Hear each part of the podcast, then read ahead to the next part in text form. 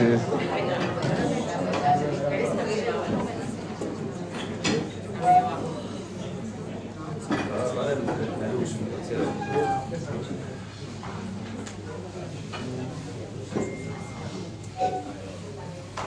está en el flyer, la idea de esta charla, en esta oportunidad, es para tratar de ahondar sobre el tema que estamos tratando en la campaña institucional del uso saludable de la tecnología, que la realidad es que es más trascendental y más importante de, que- de lo que a veces todos tenemos conciencia. En esta semana, hace unos días, estuve en una reunión con un tema de adicciones, con un grupo de rapanines de todo Buenos Aires, y salió un tema de los celulares también. Y se me acerca una persona después de la reunión, me dice, Raúl, ¿para qué están haciendo campaña sobre el celular? Es una talla perdida. Jabar las manos. O sea, están invirtiendo esfuerzo, tiempo y todo en algo que no. Ya está, la gente es, es así. ¿Cómo vas a cambiar lo que hay? Yo creo que, si bien me chocó en el momento, pero creo que es lo que manifestó lo que muchos piensan y no dicen. Y yo le respondí en el momento y dije, mira, yo podría pensar eso hace unos años atrás. Hace unos años atrás podríamos pensar que, bueno, es así. Pero hoy en día cuando más se ve y más se acentúa los daños que eso está provocando, cada vez cosas más graves, cosas más intensas, cosas más difíciles de reparar, que aún la gente no yehudí ya se está percatando que estamos con un problema serio. Mientras más grande la oscuridad, una vela ilumina más. Entonces, para mirar la parte buena, digamos, la parte positiva, si bien se fue todo tan al extremo, que eso nos ayuda a reconocer el problema que tenemos, y cuando uno reconoce el problema, ahí es más fácil buscar la solución. Hasta hace unos años atrás se pensaba que, bueno, al revés, esto es la era moderna y hay que ir con esto hasta el final y todo depende de esto y hay que avanzar, y hay que avanzar, hay que avanzar. Y ahora nos damos cuenta que, mirá, se nos fue de las manos. A veces no sabemos cómo manejarlo, escuchamos cosas, unas cosas, otras cosas, cada vez escucho cosas más, más terribles. Quizás yo escucho más que ustedes porque todo llega a mí, pero no. De verdad hay cosas que superan la imaginación. Es decir, cómo se llegó a esto. Entonces, mientras más oscuro está, la luz más, más ilumina. ¿Por qué digo esto? Porque si uno empieza a trabajar sobre algo con el preconcepto que es algo muy difícil, algo que no podemos variar, no podemos cambiar, entonces ya está perdiendo antes de empezar. Si la persona maximiza el desafío, se le hace insostenible. El Jobot Aleot dice que Ikar Nitzahon Tradizayon. La principal herramienta para vencer al Yetzerara, la principal herramienta para afrontar los desafíos en la vida, el primer paso, minimizar el problema. No lo maximices. Si vos lo maximizás, te hace inllevable, se hace insostenible. Si vos le bajás la dimensión al problema y vos sabés que podés afrontarlo y te lo propones y lo haces con sabiduría, con inteligencia, lo vas a sacar adelante. Por eso es un error pensar que es algo que nos supera, es algo que ya está instalado, es algo que no se puede cambiar. La realidad es que no es así. Voy a explicar un poquito más antes de entrar en el tema en sí, porque para mí es importante este prólogo. Todos sabemos que cuando Boreolam creó a Adama Rillón, no tenía Yetzerará, no tenía el mal instinto dentro de su ser, era algo externo a él. Las fuerzas del mal estaban afuera y él era todo totalmente puro. Obviamente que había una incitación, porque había libre albedrío, pero era algo externo. O sea, está delimitado lo que era el bien y lo que es el mal. El bien es una cosa, el mal es otra cosa, no se mezclaban las dos cosas. Lo que provocó el pecado de Amarillón, comió del Etza Dagat Tobarra. ¿Qué es Dagat? Comió del árbol, Dagat es Haibur, Dagat es unión, que unió el bien y el mal. Lo que, la consecuencia del pecado de Amarillón fue que el Yetzirah, el mal instinto, el deseo por hacer el mal entró dentro del ser humano. Obviamente que también está el Yetzirah todo, que es el deseo de hacer el bien, pero ya se mezclaron. Ya conviven dentro nuestro las fuerzas que tiran para un lado, que tiran para el bien, y las fuerzas que tiran para otro lado. Ya está todo mezclado. Al estar mezclado, ya es muy difícil discernir cuando uno quiere hacer algo, si realmente nace de un sentimiento o de unas ganas positivas o no, porque está todo tan junto, tan mezclado, tan confuso, que a veces uno mismo ya no sabe, tengo ganas de hacer tal cosa, bueno, pero nace de un impulso bueno, de un sentimiento positivo o nace de algo negativo. O aún en las cosas que la acción es buena, muchas veces se mezclan malas intenciones, se mezcla el mal dentro del bien. A partir del pecado de amarillón, la tarea del ser humano en el mundo es de valer a Nitzotzot Mitoja Klipot. Es poder separar el bien del mal. Separar las fuerzas positivas, separar la Kedushá, la santidad, de lo negativo, porque está todo mezclado. No hay, está todo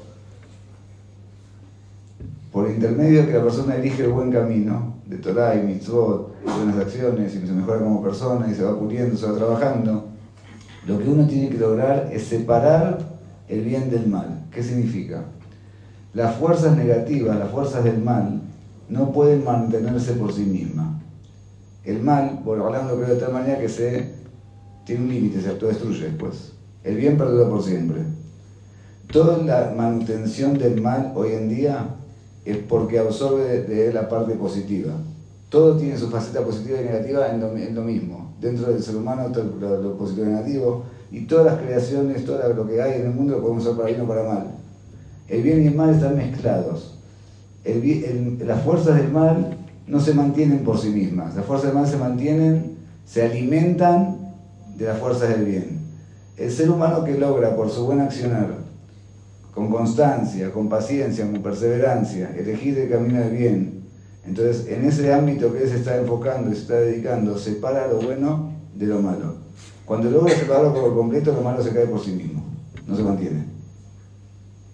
Uno ve que a veces lo malo está muy fuerte, está muy arraigado, está muy adherido. Sí, es verdad. Y es imposible, no, no es imposible. Vos separás lo bueno de lo malo, agarrá la parte buena, dedicate a lo bueno, separate de lo malo vas a ver con el tiempo lo malo se cae por su propio peso, desaparece, no tiene razón de ser. Hoy en día, en todo el tema de tecnología, vemos esa mezcla. La tecnología por sí misma, todos los avances son cosas buenas, son cosas positivas. De hecho, hay muchas cosas que se usan a red para aumentar Torah. Shiurim de Torah que se escuchan por Zoom, o están bajados a internet, o lo que sea. La Torah se puede expandir por un montón de lugares. La comunicación ayuda a comunicarse con gente que está en lugares alejados. Quizás hay gente, pero yo vivo en lugares que no hay Torah y mi hija, una de mis hijas, le enseña a una chica de Guatemala Torah, por Zoom. Le enseña a una chica de Guatemala. Y si no estaría Zoom, no tiene cómo enseñarle. La chica de Guatemala se quedó ahí y no sabe nada. O sea, obvio que tiene cosas positivas. Hoy en día uno necesita un libro que antes a veces es difícil de conseguir. Lo que estudiamos sabemos, hoy lo bajás por eh, y, el o no sé qué otra cosa, cefaria o barilán o todo lo que haya. Lo, obvio que es productivo. La comunicación nos ahorra tiempo, nos ahorra esfuerzo, tenemos más tiempo libre, podemos dedicarnos a cosas positivas. La tecnología en sí no es mala, es positiva. El problema es que se mezcla el bien y el mal dentro de lo mismo. Está la faceta, que ahora sí vamos a aplicar y ampliar, de la problemática que eso genera cuando uno lo usa de manera desmedida. Entonces otra vez ahí se mezcla el bien y el mal. Como dice, bueno, pero ¿cómo hago? No puedo. O sea, yo me acostumbré, estoy, estamos inmersos en esto, esa es la realidad. ¿Y cómo hago para luchar contra esto? Si vos logras separar el bien del mal, no tengas miedo, no va a ser imposible. El mal se va a caer por su propio peso. Ahora el mal se mantiene, toda la fuerza de, la parte negativa, todo esto, es porque está mezclado con el bien. Si logramos separar uno del otro, el mal por sí mismo no se puede mantener solo. El mal necesita de la fuerza de bien para estar mantenido. Esto que se le llamará el emet, la palabra emet, es alef, mem, taf. La alef tiene dos patas, la mem tiene base y la taf tiene dos patas. Entonces, por eso el Emet, la verdad, se mantiene, porque tiene una base sólida. Sheker, la mentira, la Shin, es, termina en punta. ¿Está bien? No es como está en el Sidurín, con base, con el Sefer que termina en punta. La Kof no tiene base, la Rey es una sola pata, porque el Sheker no se mantiene, la mentira no se mantiene. Toda mentira tiene que tener algo de verdad para que se mantenga, si no, no se mantiene. Porque el mal se alimenta únicamente de cuando está mezclado con el bien, si no, no se puede mantener por sí mismo. Entonces nuestra tarea es separar lo bueno de lo malo. Si vos separas lo bueno de lo malo, lo malo se va a quedar solo. Lo alejame la jaligmor y en jolín y patermimena. Vos no te preocupes, no mires, tengo que llegar hasta allá, ¿cómo va a Vos empezás. Vos empezás y lo te va a dar la siete de para poder llegar hasta el final.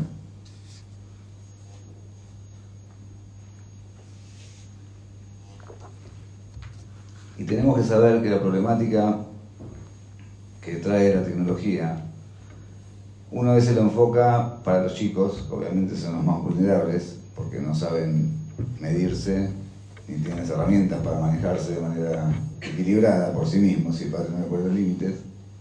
Los adolescentes también es un público muy, vulnerable, porque en la adolescencia cada uno empieza a buscar su identidad, empieza a indagar, empieza a buscar, está el cambio hormonal que lo empieza a llevar a buscar cosas y ahí está todo a mano. Entonces, obviamente los chicos y los, adolescentes son un público mucho más vulnerable y los niños son mayores, pero los adultos no estamos exentos.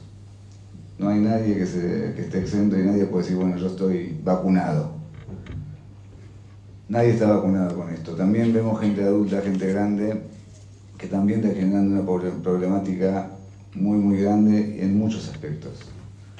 Por eso no es, bueno, lo miro para ver cómo sirve para mis hijos, cómo sirve para educar a los demás. No, no, primero miremos a nosotros mismos, porque a nosotros también nos hace daño, a nosotros también nos hace mal, y nosotros también tenemos que saber cómo usarlo como corresponde.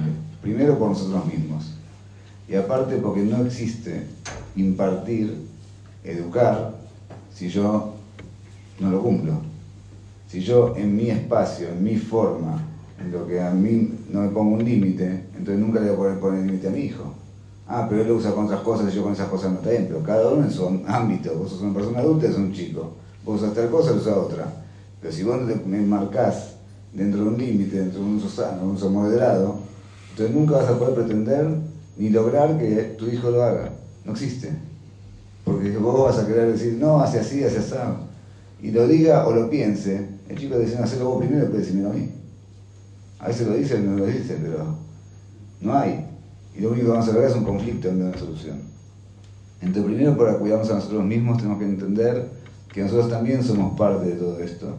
Nosotros también tenemos que tener cuidado corresponde por nosotros y porque es la única manera de, educar a nuestros hijos. La problemática, para empezar, digamos, más básica de todo lo que es eh, la tecnología, es que todos estos aparatos fueron diseñados por gente que quiere hacer dinero, ¿sí? No lo hacen de John para darnos un servicio a nosotros. Entonces, ¿cómo hacen para qué es lo que más vende? Mientras más tiempo tengo atrapado a la persona dentro del aparato, dentro del dispositivo, entonces es más exitoso, más vende. Es decir, que todos estos celulares o cualquier otro tipo de estos dispositivos tiene un fondo adictivo, genera dependencia. ¿Por qué? Porque está hecho pensado justamente para que vos estés todo el tiempo mirándolo, todo el tiempo atrás de esto, todo el tiempo buscando más, porque eso es lo que hace a ellos que vendan más. O sea, nosotros somos las víctimas de lo que ellos quieren ganar dinero a costa nuestra. Hablando mal y pronto. ¿Está bien? Entonces tenemos que saber y lo vemos en la práctica. Fíjense, ¿qué hace una persona en un momento con rato libre? Tienes un ratito, ¿qué haces? ¿Para que Si no sonó. No sonó. Están sonidos, están pero ¿para qué Tienes un momento, te sonó un ratito, se fue uno, va a entrar, el celular. ¿Qué, qué dibuja? ¿Qué, qué, está mirando? No sé para qué lo, Si preguntas para qué lo agarraste, te va a decir no sé, porque realmente no sabes para qué lo agarró. A todos nos pasa. ¿Por qué? Porque genera tiene una atracción, tiene una atracción, es una realidad. Entonces, primero tenemos que ser conscientes que están diseñados para eso. De alguna u otra forma están diseñados para eso. Y eso es lo que le saca a la persona toda la atención. Estamos pendientes todo el tiempo. Sonó, no sonó, me estoy perdiendo algo, no me estoy perdiendo algo. Y a veces no prestamos atención ni, ni, ni a que nos está hablando, ni en lo que estamos haciendo. Porque estamos a ver qué pasó, qué no pasó, qué dejó de pasar. Si a un momento nos olvidamos en algún lado no lo tenemos, que es muy difícil olvidar el celular, nos sentimos desprotegidos. Como, uy, me falta algo. ¿Cómo me comunico? ¿Cómo hago? No nos enteramos. Bueno, acá somos todos grandes. Nosotros creo que se acuerdan cuando vivíamos sin celular, ¿no? Y vivíamos igual. Nadie le pasó nada por no tener un teléfono con él. Y ahora sentimos que no podemos sin eso. Sentimos que no podemos sin eso. O sea, no digo que no es más cómodo, obvio que es más cómodo, obvio que es productivo. Pero ¿por qué tenemos la sensación que no podemos sin eso? Porque yo tengo que depender de... Yo tengo que usar al celular, no depender del celular. Ese es el objetivo. El objetivo es, yo tengo que usar el celular y no depender de él. Yo lo uso a él o él me usa a mí. ¿Quién usa a quién? ¿Quién lleva a quién?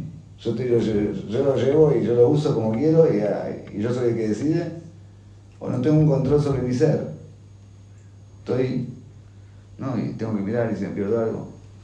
¿Por qué lo que hacen todo yudí religioso cuando termina la mirada y el rato no terminó? Lo primero que hace es sacar el celular.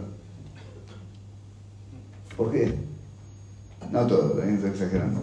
¿Pero por qué? ¿Qué te vas a perder en la media hora que voy a desfilar? ¿Qué te perdiste?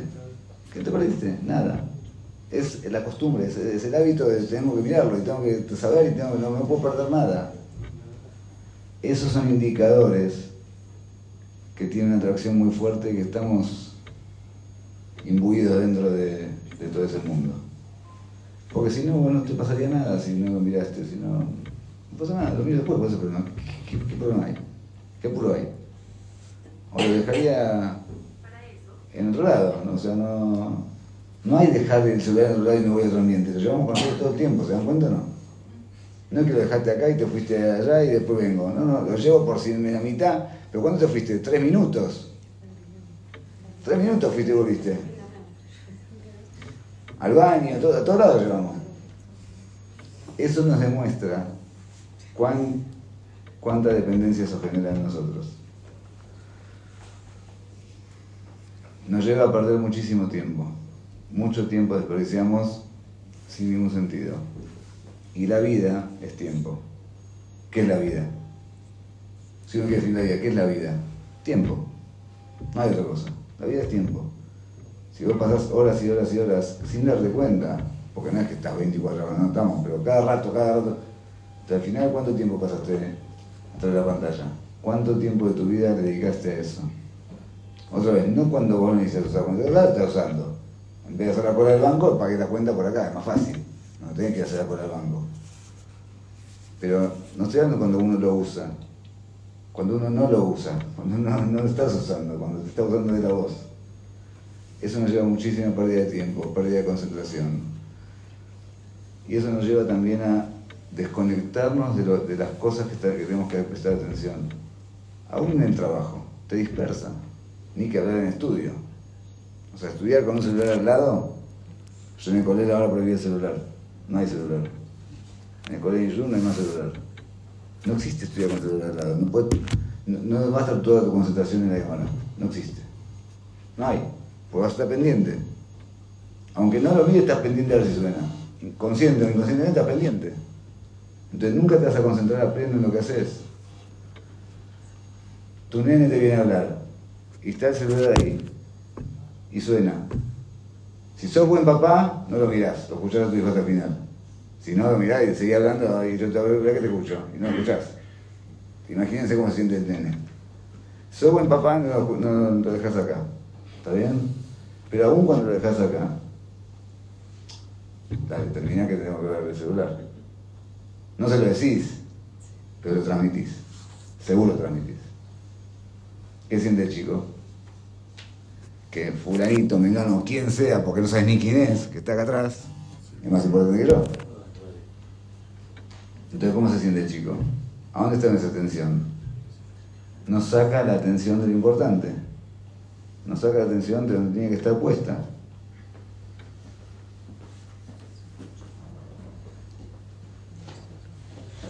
También si nos fijamos, como es todo más fácil y más rápido, hacemos varias cosas a la vez. Hacemos varias cosas a la vez. En el chat, contestas a uno, contestas a otro, contestas a mismo momento. ¿Está bien? Porque tenés más facilidad. O hablas con alguien y mientras contestas al otro, o le decís a uno hace esto y después y, y mientras haces varias cosas a la vez. Entonces uno dice, bueno, estoy ganando tiempo. No estás ganando tiempo, estás perdiendo tranquilidad mental. Estás perdiendo tranquilidad mental. Eso nos acostumbra a perder los lapsos de concentración. ¿Qué hacen ustedes en la calle cuando caminan y no tienen lo que pensar? Shabbat, Shabbat en el celular. ¿Qué hacen cuando, caminan de 15 a su casa? Si están solos, si están otros, están charlando. ¿Qué hacen? Fíjense cuánto tiempo pueden mantener la concentración en un solo tema. Yo de 15 a mi casa estudio. Y de vuelta, cuando no tengo otro lado. Si no, para. ¿Cuánto tiempo pueden mantener la concentración? En la calle no tenés nada que hacer. No dura más de un minuto. No dura más de un minuto. Va de acá para allá, de allá para acá. Lo que viste, lo que pasó, todo, todo te distrae. ¿Por qué no podemos mantener la concentración? Porque no vamos a poder nunca mantener la concentración si estamos haciendo 10 cosas, si, si, nos acostumbramos a hacer 10 cosas a la vez. Te va a costar concentrarte.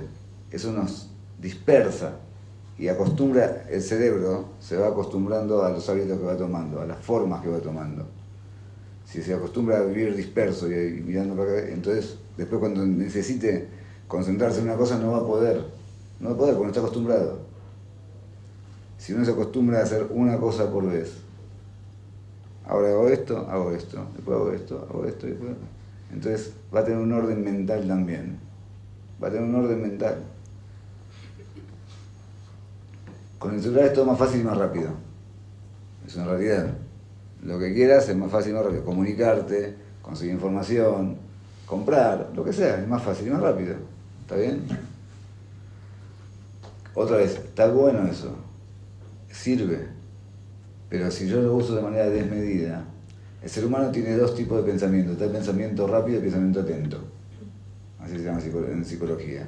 El pensamiento rápido es lo que lleva al ser humano al impulso, ¿está bien? Relaciona algo con lo que ¡bum! y reacciona. Es una reacción rápida. El pensamiento lento es lo que es lo más analítico, como tiene la paciencia, el aplomo de mirar, de analizar, de pensar y de tomar decisiones. Obviamente que nuestra vida tendría, tiene que regirse por el pensamiento lento, no por el pensamiento rápido. ¿Está bien? El celular lo que hace, al hacer muchas cosas a la vez, al contestar todo rápido, y fíjense, muchas veces contestamos sin pensar.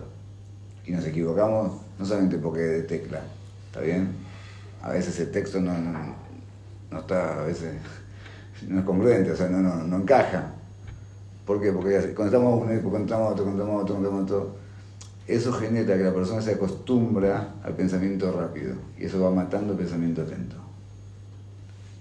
Y eso genera impulsividad en el ser humano, que se acostumbra a actuar por impulso, ta, ta, ta, y no hay paciencia, genera muchísima ansiedad, mucha ansiedad, porque todo tiene que ser rápido, todo tiene que ser ya, todo tiene que ser ahora. No hay paciencia de esperar, no hay paciencia de esperar. Si la computadora tardó un poquito está relenta, hay que cambiarla. Y cuando no había computadora tenía que esperar cuánto tiempo para conseguir lo que conseguir ahora. No hay paciencia. No hay paciencia. Fíjese, para tefilar la gente no tiene paciencia. Para hablar con Borolán la gente no tiene paciencia. El que hace más rápido es mejor. No te, y en aquella pega están todos en la puerta. No hay, pero no por mal, no porque la gente se queja para Cris. No es por mal, es por falta de paciencia. No es ni por falta de chamain, ni por falta de evaluación de tefilá, es por falta de paciencia. Porque todos sabemos que la tefilá es importante, todos sabemos que todos dependemos del Bororam, todos sabemos todo. Pero no puedo, no puedo. Realmente no puedo. ¿Y por qué ahora nadie tiene paciencia?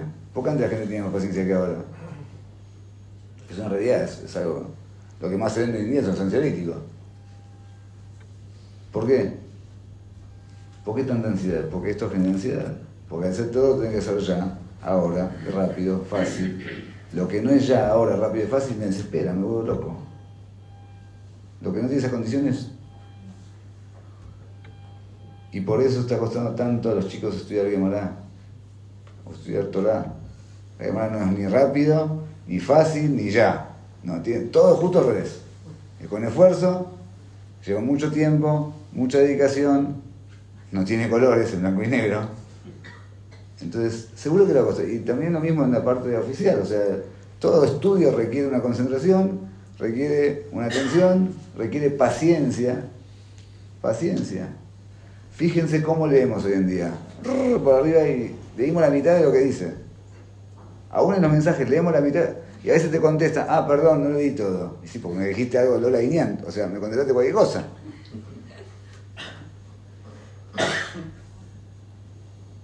Uno me dijo ahora que mandan los videitos. No, Raúl, un video de unos 20, ¿quién tiene paciencia para mirarlo? Un minuto 20 de mi video. Tienen que hacer algo de 30 segundos. Más la gente no puede retener atención. Y dije, ya, pará, ¿dónde estamos? ¿A dónde estamos? Y no son pavadas. No son pavadas. Esto nos cambia la calidad de vida. Nos cambia la calidad de vida, nos cambia el estudio. El estudio. Hoy en día en Europa las escuelas están volviendo para atrás con la tecnología, o están volviendo los libros. No es que no, van a sacar, no nadie va a sacar tecnología. Hay área de tecnología, hay que saber leer, hay que saber leer el libro, hay que... Porque si no, chicos, copiar y pegar, copiar y pegar. No tengo paciencia para leerlo. Lo busco en Google, lo copio y lo pego, y no sé ni lo que está escrito. Ah, pero hacer contame algo, bueno, te cuenta la primera, la quinta palabra y, hoy en día que encima que te hace el chat este, que no sé cómo se llama, que te hace el resumen, peor. Hoy en día ya no sabes quién, quién habla de verdad y quién lo tiene el discurso ya, ya armado. Pero todas estas cosas nos generan que nosotros no podamos hacer no podamos tener la calidad de vida que corresponde, no podamos tener conocimiento que corresponde y nos generan, nos, distorsionan un montón de cosas en el trabajo, en la familia. No hay paciencia para los chicos. O sea, la falta de paciencia es algo terrible, porque influye en todo. No nada más en irte rápido de miso, en hacerte girar rápido. Eso sería quizás lo de menos. Pero no tengo paciencia para la gente, no tengo paciencia para mis hijos, no tengo paciencia para nadie.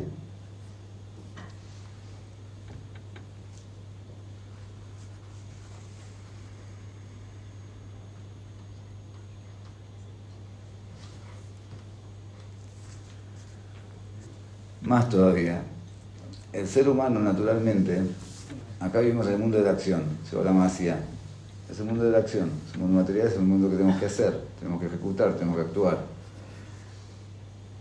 El hábito sano es cuando una persona se esfuerza, trabaja, hace, o lo que sea, o juega al fútbol, o juega al tenis, o trabaja, o construye, o lo que sea, pero está haciendo, hace una acción, se esfuerza por esa acción, se esmera, lo logra, lo hace, tiene placer. Ese sería el procedimiento. Entonces la persona cuando acciona, cuando trabaja, cuando hace, cuando genera, ¿está bien? Cuando se esfuerza por algo, aún sea un juego, sea un trabajo, sea un estudio, sea lo que sea, pero todo requiere una hacía, una acción. Esa acción, cuando vos la completaste, genera placer. Entonces el cerebro se acostumbra a relacionar el placer con la acción. Es un hábito sano. ¿Qué? siempre tengo que hacer, tengo que estar, tengo que estar activo, tengo que estar en movimiento, tengo que estar creciendo. ¿Qué generan todos los dispositivos? Estás sentado, te pones frente a lo que sea, sea la Play, sea el celular, sea el Netflix, sea lo que sea, te vienen las imágenes, vos que haces nada. Sentís placer de que de no hacer nada, de que las imágenes te vienen y te llenan y te, te, abruman, los colores y no sé qué cosa, lo que mires, no importa que yo no entiendo mucho, de lo que me cuentan. y se te acostumbras a relacionar el placer con el ocio, con el no hacer nada. Entonces el cerebro ya relaciona que el placer es no hacer nada. ¿Qué genera eso? El desgano, la falta de motivación, la vagancia. Él no quiere hacer nada. Porque si el cerebro se acostumbra a asociar, todo ser humano quiere placer, todos, no hay quien no quiera tener placer, no hay. Pero si el placer es algo de un hábito positivo, está bárbaro. El hacer, el esforzarse, el lograr, el conseguir, me genera un placer, bárbaro. Entonces es un hábito positivo, entonces el cerebro relaciona el placer con la acción. Pero cuando nos acostumbramos a, a todo el tiempo estar inmersos dentro de la pantalla, el otro día un psiquiatra me contó que tuvo que internar a una persona que estuvo 32 horas mirando Netflix sin comer, sin tomar por deshidratación. Deshidratación. Es una cosa que entra a la cabeza. Entra a la cabeza. ¿Y por qué? Porque la persona se acostumbra a relacionar el placer con el no hacer nada. Entonces eso está el desgano, la falta de motivación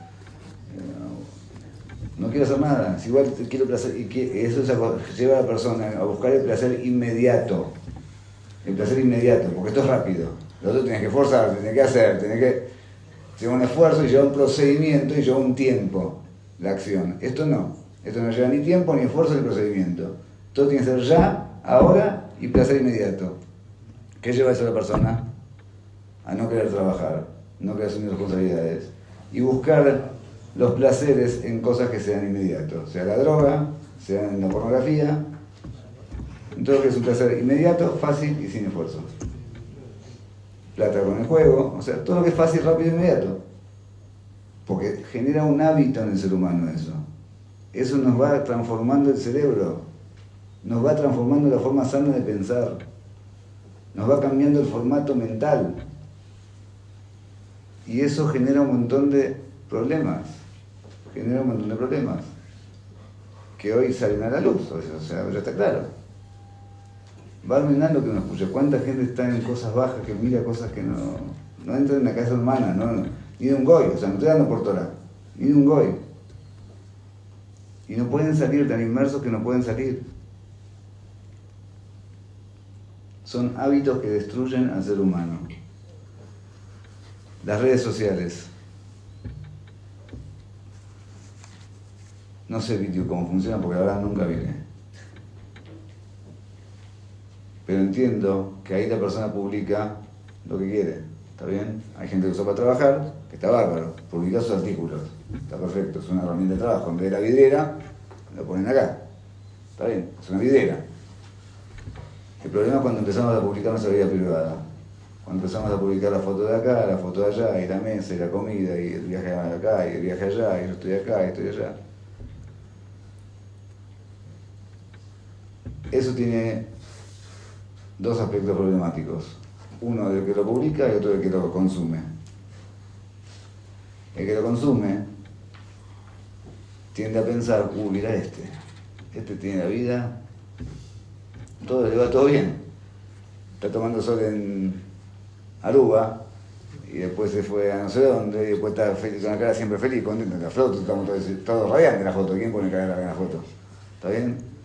y le va todo bien, y entra con el auto, y se fue a comer acá, y fue a comer allá, y este vive más allá, este puede qué hacer. Y yo, yo no tengo esto, yo no tengo lo otro, yo no tengo... Y uno empieza a sentir que a uno le falta, que uno no tiene. Que uno no tiene, que yo no, y este sí. Eso es estar mirando todo el tiempo, viviendo una, mirando una fantasía, porque quizás el otro que publicó la foto está destruido, más destruido que vos. No sabes su vida privada, ¿está bien?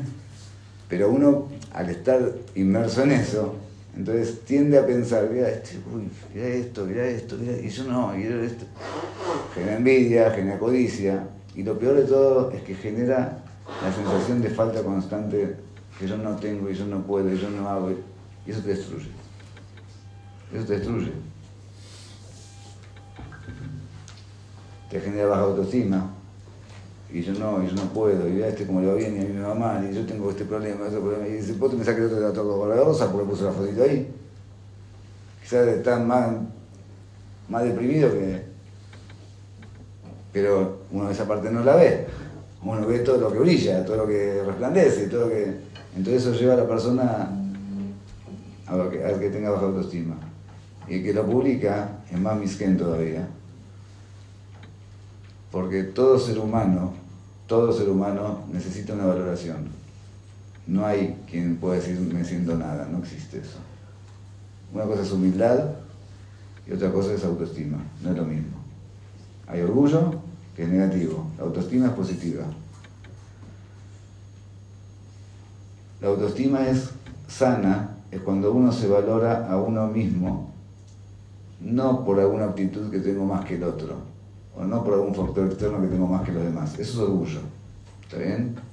Cuando estoy comparando con otros, yo soy más inteligente, yo tengo más dinero, yo soy más lindo, yo soy más fuerte, o cualquier cosa. Más fuerte que, que quién, que otro. Más lindo que otro, más dinero que otro. O sea, todo es en función de otro. Eso es orgullo. Eso es negativo. La autoestima, la valoración, es cuando uno se valora a uno mismo por uno mismo, por ser una criatura de Boreolán, como ser humano. Soy un ser humano y más un yudí. Tengo una alma pura que me, me dio y me dio la oportunidad de formar una familia, de cumplir mitzvot, de cumplir Torah, más allá de lo demás. Yo valgo por mí mismo, sin compararme con nada ni con nadie. Todos necesitamos valorarnos. El que tiene la valoración, la autoestima el lugar que corresponde, no está fijándose cómo los demás lo miran, qué piensan de él, cómo está visto socialmente, porque no necesita.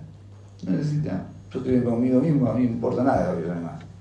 ¿Qué me interesa? Me dicen, piensan así, que piensan que quieran, o sea, no me cambia. No es esa cosa que haga mal, pero no estoy pendiente de cómo me miran, cómo me ven, qué piensan, qué van a decir, tengo que conseguir esto para que me miren. No, no, no pasa nada, todo, todo bien. Estoy feliz conmigo mismo, no necesito nada de nadie. La persona que tiene baja autoestima, que no se valora a uno mismo, la necesidad de valoración lo lleva a volcarlo en necesito que los demás me valoren. Como uno no se valora a sí mismo, busca que los demás lo, valoren a él. El perseguir el cabot viene por la falta de, falta de autoestima. La gaba, el orgullo viene por la falta de autoestima. El más orgulloso es porque más baja de autoestima. Porque como no se valora a él mismo por, por ser un ser, una criatura, está buscando la valoración en comparación a los demás o cómo me miran, o cómo me ven, o cómo qué piensan y qué, van a dejar de pensar. Entonces tengo que estar siempre mostrando lo que los demás quieren ver, no lo que soy, para que me aplaudan. Porque pienso que lo que soy no está bien. Entonces todo eso de buscar, mostrar y mostrar y mostrar y mostrar y que, los likes, ¿no? Dicen que se ponen, no sé si es una tilde, no sé qué justo, que te ponen que, que están todos contentos, el aplauso, no sé qué se pone Parece un indio, ¿no?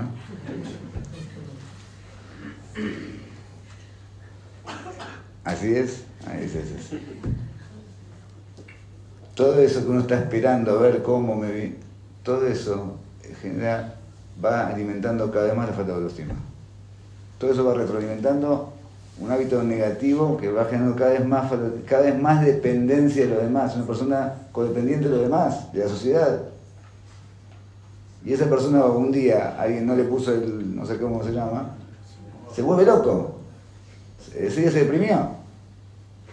O si le pasó algo que socialmente se ve mal, se desespera. Y no por hacer las cosas bien o mal, por cómo se ven lo que hago. Más allá de si está mal. Es una cosa de locos. Es una persona que, pobrecito, no tiene vida. Porque pobre del que vive dependiendo de cómo los demás lo miran. Se vuelve loco. Estás siempre pendiente, ¿cómo? Vivís pendiente de todo, menos de vos mismo. Eso es lo que genera el que se expone a estar mostrando por, por todos lados lo que uno hace, lo que deja de hacer. Más allá también de lo que lleva la dependencia, el hábito también todo el tiempo y demás, ¿no?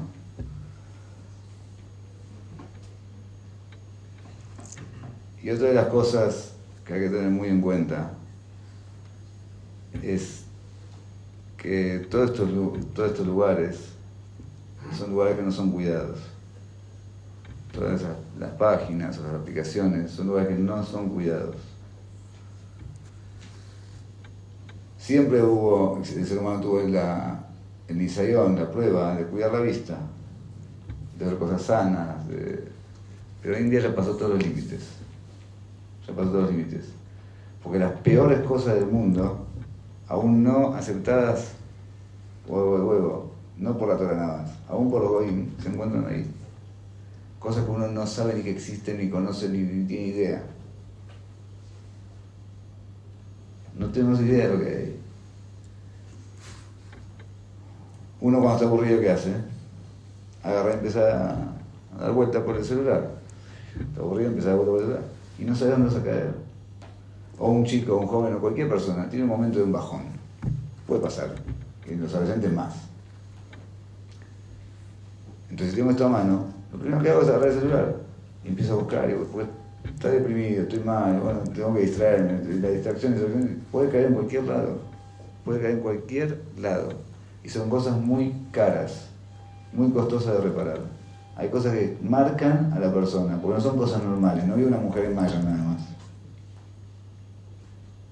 Estoy hablando de cosas que no entran en el ser humano. No son ya. Vemos que hay chicos que hacen cosas que no. ¿Y dónde lo sacaron? ¿Cómo se les ocurrió? ¿Cómo se les ocurrió? No se te ocurre, normal no se te ocurre. Y alguna vez lo vio. Alguna vez lo, lo consumió, alguna vez lo sacó. Está esto abierto, es, es muy, muy caro. De verdad son cosas muy costosas de reparar, muy. Y es muy difícil cuando toman ese hábito y esa dependencia de esas cosas sacarlos de ahí después. Es, es una adicción. Una de las adicciones, así como hay droga, hay juego, hay alcohol, hay pornografía. Es una adicción, adicción, es una enfermedad después. Empieza como juego y termina una enfermedad. Son cosas muy caras. Y no solamente en jóvenes, hay gente adulta casada con estos problemas. Gente casada con estos problemas. Parejas que se destruyen por esto. Me consta, no estoy hablando sin saber. Parece que se destruyen por esto.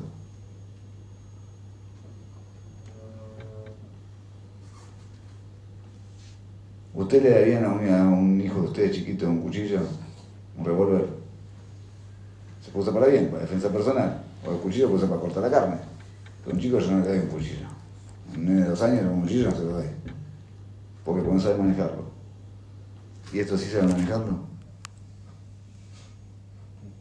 ¿Y esto es menos peligroso que el cuchillo? De verdad que no. De verdad que no. No entra en la cabeza, de verdad no entra en la cabeza, darle un celular propio a un chico, que tenga su celular. No entra en la cabeza. Dígame lo que quiera, que tengo miedo, tenés miedo, que vayas por la calle, que No existe. ¿Vos le das un cuchillo? ¿Le das un revólver? No, porque no sabes cómo lo va a usar no tiene conciencia ni, la, fuerza para usarlo como corresponde. Esto es lo mismo. No se puede dárselo a los chicos. ¿Cómo es un chico que no sabe ni cómo.? No que no sabe usarlo, sabe usarlo mejor que yo, pero no, tiene esa. no sabe cómo usarlo de manera sana. No tiene herramientas para usarlo, ni aunque quiera, ¿eh? no es por malo. No, no puede, es chico. No tiene la madurez mental y madurez para poder contenerse o saber qué mirar, qué no mirar, qué hacer y qué dejar de hacer.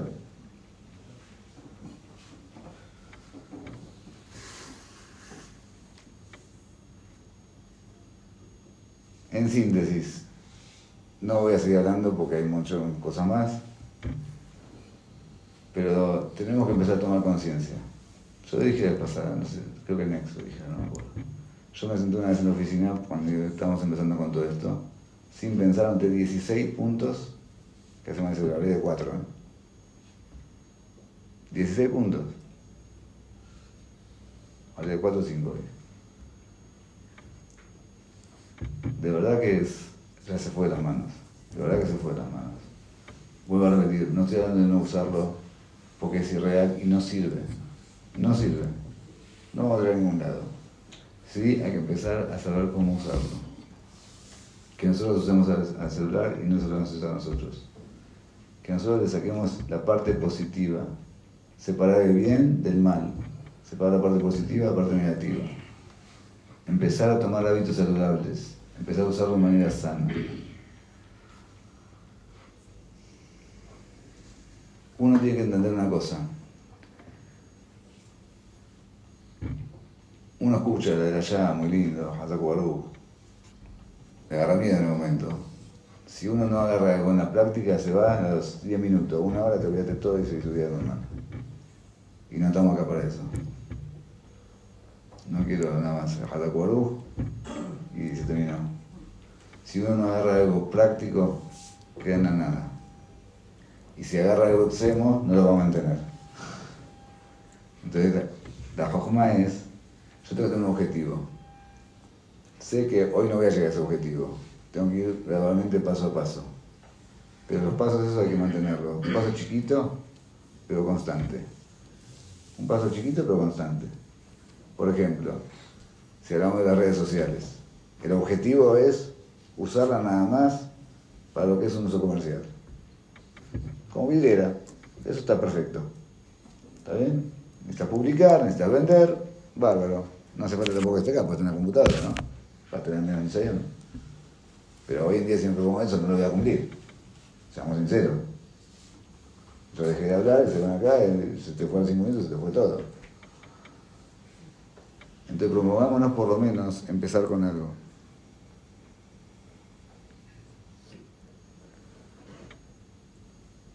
No publiquemos cosas personales. No publiquemos. Lo que es publicar es más fácil. Todos lo entendemos. ¿Para qué exponerte a que todo el mundo esté mirando? ¿Para qué? ¿Qué necesidad? Eso es algo que, no, entiendo que no es tan complicado. No publiquemos cosas personales. No publiquemos cosas personales. Y con respecto a lo que miramos, que eso quizás es más difícil, tratemos de limitar el tiempo. No hay nada de golpe. ¿Está bien? No usar nada de golpe no es real. Pero limitemos. Entiendo que hay una función de los celulares que limitan el tiempo de cada aplicación. ¿Está bien? Limitemos el tiempo. Empieza con algo. Al principio poquito tiempo, después un poquito más, después por, principalmente de noche.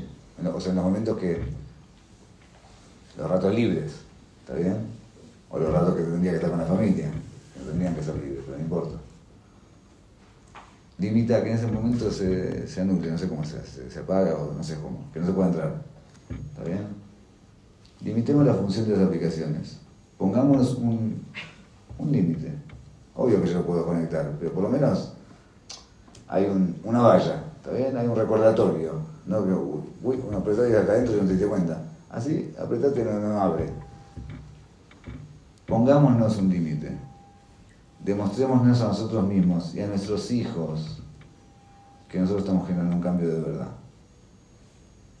Si nuestros hijos van a ver que nosotros empezamos a cambiar, vamos a empezar a inspirarlos por lo menos. Vamos a empezar a inspirarlos, que no es poca cosa. Vamos a empezar a generar algo nuevo, un rubaje nuevo. Ahora no, vamos para otro lado, vamos a empezar a cuidarnos, vamos a hacerlo como corresponde. No es FKR. No publiquemos cosas personales y pongan un límite en el horario. Empiece cada uno con lo que puede. Empiece cada uno con lo que puede. Que haya un horario que uno esté tranquilo, que no, que no, ese horario no se usa las redes sociales.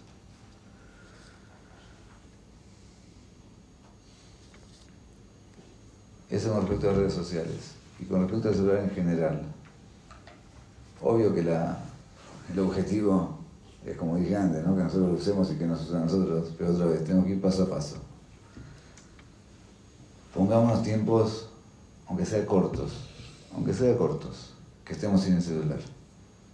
Estar sin el celular significa que está en silencio, en el placar, eso sin el celular. Está en el bolsillo, no es sin el celular. Está en la mesa de computador, no es sin el celular, porque estoy pendiente.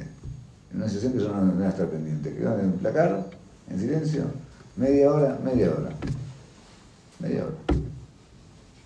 Como dije, cuando llegan chicos de la escuela con las mujeres, la primera media hora no hay celular. Ganan por todos lados. Empezás a acostumbrarte a que puedes estar sin el celular. Le vas a dar la atención que tus chicos merecen y necesitan. Le vas a demostrar que ellos son más importantes que el aparato. Los educas un montón, con una acción. Media hora. ¿Cuánto es media hora? Nada. Te van a sentir, vea, a, mi hijo con 15 minutos ya le hablé todo, ya merendé con él, me no importa que te sobran 15 minutos, pero esos 15 minutos no los agarras. Media hora es media hora. Muchos padres se quejan que mi hijo no me habla. Y muchas veces la razón es esta. ¿Qué te van a hablar si vos no escuchás? El chico intentó alguna vez, después no, le sacaste la gana de hablarte. Y si vos estás todo el día pendiente de esto, ¿qué, qué ganas de hablarte? Vamos a generar también que más, más diálogo con nuestros hijos. en la cena. No puede haber solo en la mesa. No puede haber solo en la mesa. La cena es un momento para compartir en familia. Estamos todo el día fuera de casa. Todo el día trabajando, estudiando, todo el día fuera. Que haya un espacio para que todos podamos charlar, interactuar sin que nadie nos perturbe y nos, nos estorbe. Sí, no, no se, se, se, apagó y se guardó y se mira, ¿cuánto dura la cena? ¿Media hora, una hora, 40 minutos? No pasa nada. Que haya momentos libres de celular. Que haya momentos. No puede estar eso en la mesa. Perturba al, diálogo familiar, al compartir, al estar. Uno dice, no, pero yo estoy a las 8 de la noche, estoy en mi casa. Sí, está tu cuerpo en tu casa, tu cabeza está en tu casa. Físicamente estás en tu casa, pero mentalmente no estás en tu casa. A nuestra pareja no le sirve, a nuestros hijos no les sirve. Rompe los vínculos. Rompe los vínculos. Entonces generemos momentos libres de celular. Que en la cena no haya celular. No pueda celular. La pregunta de millón, ¿qué hacemos con los chicos? ¿Está bien? Está bien, eso es nosotros, digamos. Empezamos con nosotros las redes y un momento libre de celular. ¿Qué hacemos con los chicos? Acá son dos papás más grandes, es más difícil. En Nex era más fácil. Al chico que todavía no, no tiene celular y es chico, no se lo den, que no te compren celular propio. Que no tenga celular propio antes de dormir Ah, pero el grupo de la escuela que use el mío, toma, yo te presto mío de la casa, usalo. No hay problema. Agarralo, usalo. Escribí a tus amigos, los grupos, los grupos de escuela ponerse en el tuyo, no se puede tener el grupo de escuela también. No te den celular a los chicos menores de la mitzvah. No, es darle un cuchillo. Es darle un cuchillo. No lo necesitan, es mentira. No me cuenten cuentos porque yo no como vidrio. Es mentira. No lo necesitan, va que no pasa nada. Quien da el ladrillito, el ladrillito, no pasa nada. El chico no lo cae por pasar vergüenza, pero no importa. El ladrillito, no sé cómo se dice. El chiquito. No le va a pasar nada. No, no, no va a pasar nada. No le demos celular a los chicos. Aunque nosotros cambiamos el celular y ahora no tengo que hacer no tengo lo que hacer con el viejo. ¿Y qué hago? Lo que quieras, tiralo, vendelo. A tu hijo no se lo des. A tu hijo no se lo des. Y el que ya tiene, ¿qué hacemos? El que ya tiene, no se lo saques. No se lo saques. Porque vas a generar una batalla campal en tu casa, y ese no es el problema mayor, le vas a generar más ganas de tenerlo. Entonces no se lo saques. Las cosas hay que hacer con Hochman. ¿Está bien? Está dando chicos chicos, ¿sí? Adolescentes es otra pelea. Si ya tiene celular, entonces tenemos que buscar la forma, primero que todo, lo mismo, que haya momentos por lo menos que no lo tenga. Generar diálogo con los chicos, crear un kesher, que haya momentos que el chico no tenga el celular y que esté entretenido, que esté ocupado. Porque ese chico debe ser así, ni no te quiere ni mirar, ni hablar, ni. No, si no hay celular, ni enojé. No, eso no sirve. Hay que hacerlo con los no, no podés tener el celular. Mira, vamos a jugar tal cosa, vamos a jugar tal otra. Bueno, pero el celular, mientras jugamos, el celular dejarlo allá, si no, no podemos jugar. Sentate a jugar. Los juegos de mesa todavía existen. Creo que las jugueterías todavía no se fundieron. Juega lo que quieras, al fútbol, a, al ajedrez, a, lo que quieras, al buraco, lo que quieras, lo que sea. Son momentos que uno comparte con los chicos. Le muestra, primero que todo genera el buen kesher. ¿Cómo se dice? Vínculo. Vínculo. El buen vínculo con los hijos. Que la primera herramienta que necesitamos para poder influir sobre ellos es un buen vínculo. Eso es el respeto. Si no hay un buen vínculo no podemos influir en nada. Y menos en sacar el celular. ¿Está bien? Entonces, primero que todo, generamos un buen vínculo. Si nosotros tenemos un tiempo, un espacio, en algún momento para jugar con ellos, para interactuar con ellos, para charlar, cada chico lo que le gusta. ¿Está bien? Cada chico lo que le gusta. Y ese momento lo hacemos, ya no, estamos nosotros, que esto no interfiera. Déjalo allá. Como algo natural, no porque te lo prohibí. ¿Está bien? Generamos vínculo, interactuamos con él, se acostumbra a hacer, dejó el celular un rato, empecemos a buscar con Jojma que el chico tenga momentos sin el celular y llevarlo gradualmente y después, una vez que generamos un vínculo, un diálogo, hablar con los chicos. Eso una vez que hay diálogo. Porque si no hay diálogo para otras cosas, el chico se siente que mi papá me sentó hacer un sermón contra el celular y no te va a escuchar. No, primero que genera el vínculo, genera el diálogo. Una vez que hay un diálogo por cualquier cosa, por un diálogo normal, común y corriente, sin ninguna orden, sin ninguna doble intención, ahí recién podemos empezar a abordar los chicos y explicar, pero tiene que explicarle todo. No es como antes. Si no se explica, lo va a hacer por otro lado. No hay sentarse con ellos y explicarle, mira, vamos a hacer así, vamos a hacer así, porque esto es peligroso, porque esta cosa, esta cosa. Ponerle filtro. Tienen que tener un filtro. O tal, o tienen un filtro. Que no puedan entrar en cualquier lado. Porque lo que pueden consumir ahí no puede costar muy caro. Nadie tiene nada garantizado, nadie tiene nada asegurado, nadie. Eh, tiene que tener un filtro. Si ya tiene el celular, ya no se lo podemos sacar, ya tiene que tener tenemos que lograr llegar que ellos pongan filtro. Y después, de a poquito, gradualmente, paulatinamente, más lento que nosotros, o quizá más rápido, no sé qué más más rápido, que haya momentos sin el celular. Y así generar un buen hábito chico.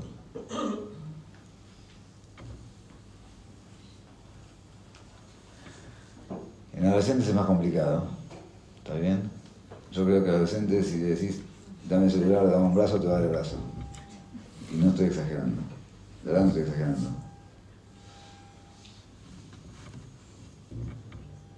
Hubo gente, hubo adolescentes que sacaban el celular y tuvieron ataques que hubo que llamar a la policía y a un psiquiátrico.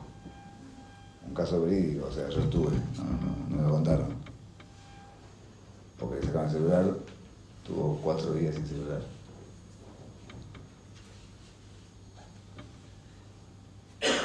Con los adolescentes, lo principal es el ejemplo, porque no hay cómo llegarles y cómo hablarles. ¿Está bien? En este tema no tenemos mucho cómo hablarles a ellos. Nos van a envolver diez veces. Primero que todo, mostrarles que nosotros estamos, o sea, no hace falta mostrarles, que uno lo hace y ellos van a ir viendo, ¿sí? No para mostrarles. Que nosotros realmente nos estamos cuidando, porque tomamos conciencia que esto hace mal. Entonces, lo nuestro nosotros nos empezamos a cuidar. Ese es el primer paso. Mostrarle que hay un cambio. Mostrarle que hay un cambio. Y después un poco lo mismo que antes. Hay que generar buenos vínculos con los, con los jóvenes. Obvio que si uno empieza chiquito, cuando son adolescentes más fácil. Si uno no hizo chiquito, se va a complicar más. Ahí ya más difícil porque todo chico en la adolescencia normalmente tiende a no hablar mucho con los padres, habla más con los amigos que con los padres porque está buscando su propia identidad, entonces no quiere que los padres lo obliguen a ser como ellos, entonces buscan con los amigos, se más con los amigos y se encierran y no quieren hablar. Ya de por sí cualquier adolescente pasa por eso. Pero más aún cuando nos acostumbramos a tener diálogo con nosotros. Si nos acostumbramos a tener diálogo, bueno, en algún momento, más que mal, vamos a ir hablando, vamos a ir generando y va a ir volviendo a, su familia, o sea, volviendo, nunca se fue, pero o sea, volviendo el vínculo y el diálogo con la familia. Pero si no quedamos chiquitos es más difícil. Entonces, primero lo que tengo que hacer es el ejemplo. Y número dos es estar atentos. Es estar atentos. Aunque a veces uno no pueda accionar, pero tiene que saber dónde está parado. Y cualquier cosa tiene que ver con los morim, con los referentes. A veces los morim llegan más a los chicos que los padres. Tienen mejor vínculo, tienen mejor diálogo, es en otro ámbito, es más extendido.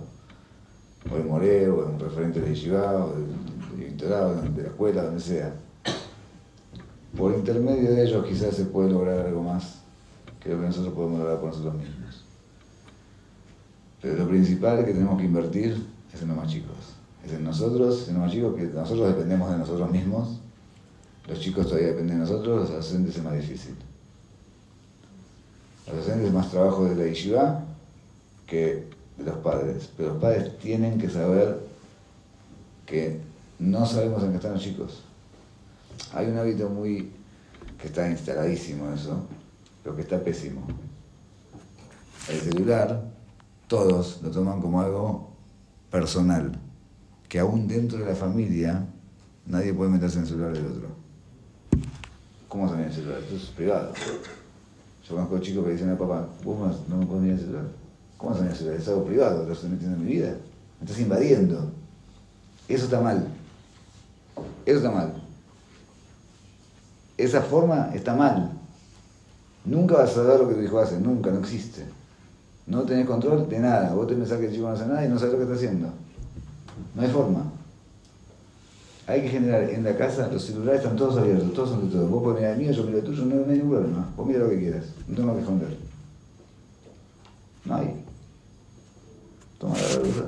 No hay mío, tuyo, ¿qué es mío, tuyo? Eh, es así.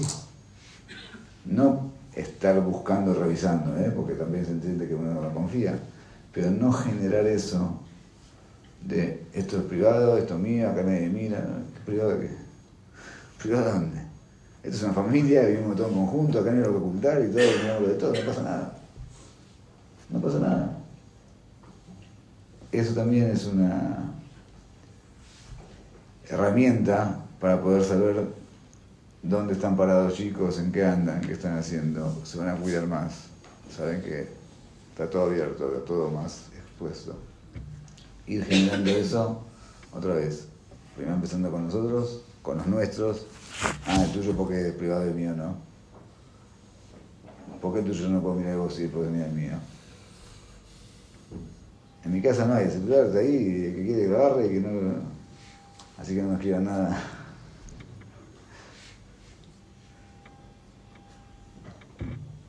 Eso es la valla que podemos tomar.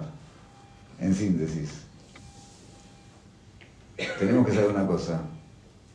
No es la idea de todo esto eh, generar eh, miedo, pánico o yeush. No sé cómo se dice. Desesperación o desgano. Bajar los brazos. Sino todo lo contrario. Por eso empecé como empecé esto es un, desafío de nuestra generación. Cada generación y generación tuvo su desafío. Y si Borán lo puso, es porque lo podemos afrontar. Y este es el ticún nuestro. Para esto tenemos que, estamos acá y esto tenemos que solucionarlo. Parece imposible, parece inviable.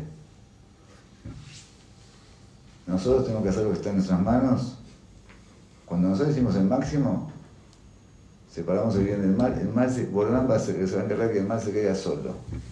Se puede hacer, se puede usarlo bien, se puede usar de manera sana, se puede usar de manera productiva, se puede, se puede. No es malo en sí mismo, no es malo en sí mismo, porque hay un montón de cosas buenas. Como dije al principio, hay un montón de cosas positivas, ahorras un montón de tiempo, puedes llegar a gente que antes no llegabas, puedes conseguir cosas más fácil no tenés que estar recorriendo, no tenés que estar perdiendo tiempo, pero aprovechemos eso para que tengamos más tiempo, no para que el tiempo que ahora tenemos de más lo terminemos invirtiendo en, en la pantalla. Es al revés, la pantalla tiene que generar que tengamos más tiempo para hacer más cosas productivas, no que el tiempo que ahora tenemos de sobra, porque ahora es más fácil y más rápido, lo invertamos acá dentro de vuelta, si no, no hagamos nada. Pero se puede hacer, se puede lograr tenemos que tratar de mentalizarnos, concientizarnos, tomar las cosas en serio.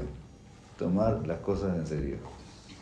No quiero que quede una de allá, que en un shibur, una pareja. No sirve. No es la finalidad. Empezar a trabajarle más. ¿eh? Podemos generar una mejor calidad de vida, una vida más cuidada. Una vida más cuidada para nosotros, para nuestros hijos, para nuestros nietos. Esto es algo que tenemos que solucionarlo, porque cada vez sino peor. No queda igual, no queda que hasta acá llegamos. Siempre hay más. Eso es lo peor de todo, siempre hay más. Entonces, hay que poner un freno a todo esto. Hay que poner un freno. La manera de frenarlo es empezar a tomar hábitos saludables. Empecemos a acostumbrarnos a no ser tan dependientes. Que haya momentos, yo traje como ejemplo, si la cena o la media hora, pero después cada uno puede agarrar el, el horario que vea que, que encaja con su forma de vida y con su rutina pero esencialmente son los horarios que uno comparte, que uno aprende a compartir, porque eso genera un doble beneficio, que uno se abstiene del celular y uno se conecta con los demás. Y lo mismo las redes sociales, lo mismo todo que uno pueda generar positivo, tiene que ir generando, y una vez que uno se acostumbró a eso, ir por algo más, no quedarse. Eso tiene que haber un acostumbramiento de un tiempo prolongado y constante. Una vez que eso ya lo incorporamos, vayamos por algo más. Cada uno va a saber cómo ir sumando cosas positivas y de esa manera vamos a tener la siete Ishmael para poder nosotros estar mejor, para educar a nuestros hijos mejor. Y Hashem, que al revés, que podamos sacar todo el fruto positivo de todo esto para tener más tiempo para estudiar Torah, más tiempo para cumplir mitzvot, más, que la Torah se expanda aún más de lo que se está expandiendo, que no haya fronteras para estudiar Torah. Y Hashem, que por eso todos tenemos que tener Hakim Tobame.